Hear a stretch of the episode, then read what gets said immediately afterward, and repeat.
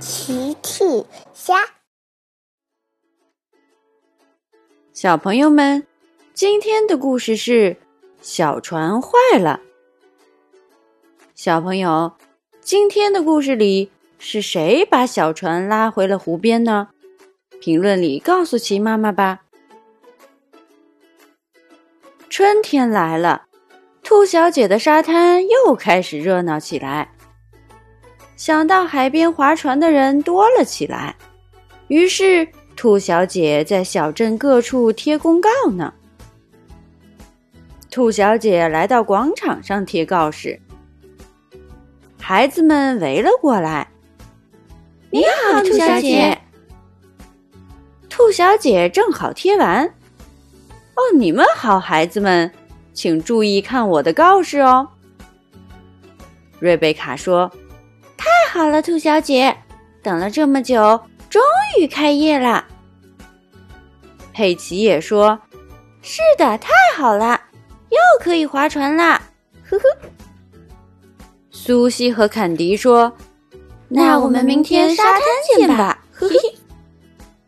孩子们打算明天去划船。兔小姐说：“好的，孩子们，明天见。”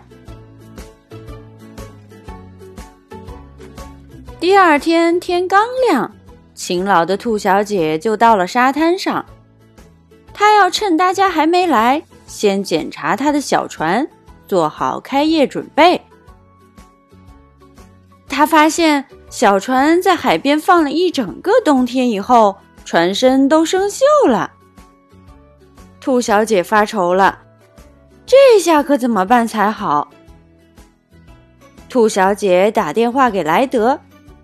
莱德你好，我的小船都生锈了，情况紧急，我需要帮助。哦，哦，兔小姐早上好。莱德才刚刚起床。好的，请稍等，我们这就过去。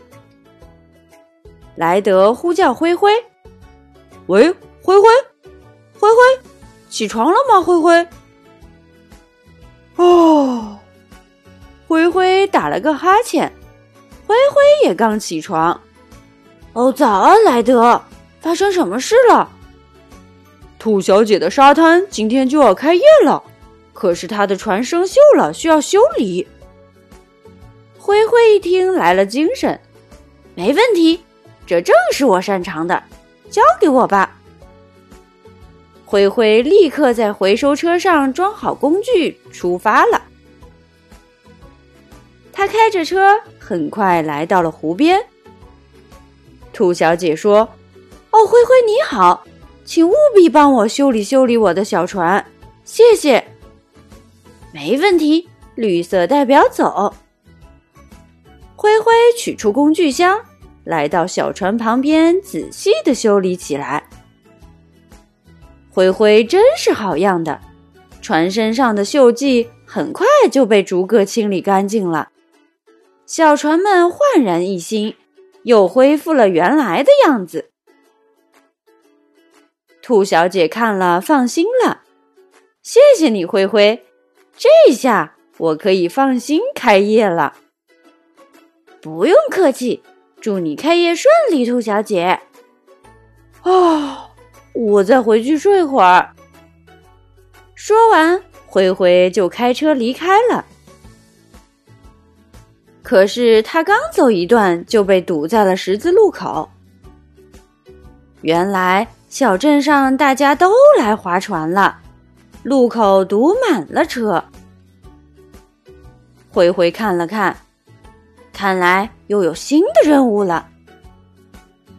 灰灰呼叫莱德：“哦，莱德，兔小姐的船修理好了，可是现在出现了新的状况。”路口被车堵死了，谁也过不去。莱德说：“这个简单，交给阿奇就行了。”莱德呼叫阿奇：“阿奇，沙滩附近的十字路口严重拥堵，请去现场指挥大家通行。”阿奇已经在操场锻炼身体了，他收到了莱德的呼叫。没问题，交给我吧。然后他就开着警车出发了。他来到路口，下车走到车辆中央，所有车辆听我指挥。阿奇指挥大家有序的通过路口，路口终于又通畅了。好样的，阿奇！灰灰也顺利通过了。奇和灰灰回到总部不久，莱德就又接到了兔小姐的电话。哦，莱德，看来我又需要狗狗们的帮助了。你看，兔小姐把手机对准海面。莱德仔细一看，是佩奇和瑞贝卡坐着船漂在海上呢。兔小姐接着说：“佩奇和瑞贝卡的船坏了，现在不动了。”莱德说：“好的，兔小姐。”我知道该派谁去了。佩奇和瑞贝卡漂在海上。佩奇说：“哦，瑞贝卡，看来我们要在这里漂上几天了。”瑞贝卡听了说：“哦，佩奇，我不喜欢漂在这里。你听，好像有什么声音。”佩奇听了听。看是路马，原来是路马开着气垫船从远处过来。我来救你们啦！说着，路马拿出救援绳索，把佩奇和瑞贝卡的小船绑在了气垫船上。坐稳了，我的气垫船速度可是很快的。路马开动气垫船。拉着小船往岸边开去，终于成功的把小船拉回了岸边。终于安全了，谢谢你，路马，谢谢莱德，谢谢你，兔小姐。瑞贝卡和佩奇说：“兔小姐说，是的，谢谢你，莱德，谢谢汪汪队的狗狗们。”莱德说：“不用谢，真是忙碌的一天啊，兔小姐，看来开业前得好好检查检查你的小船了。”兔小姐很不好意思，“呃，我记住了。”瑞贝卡说：“我可不想飘在湖上好几天。”龟，嘿嘿嘿，大家都笑了。小朋友们，齐妈妈新出了一个讲绘本故事的专辑，搜索“齐妈妈绘本故事”就可以听喽。好了，小朋友晚安，明天再见。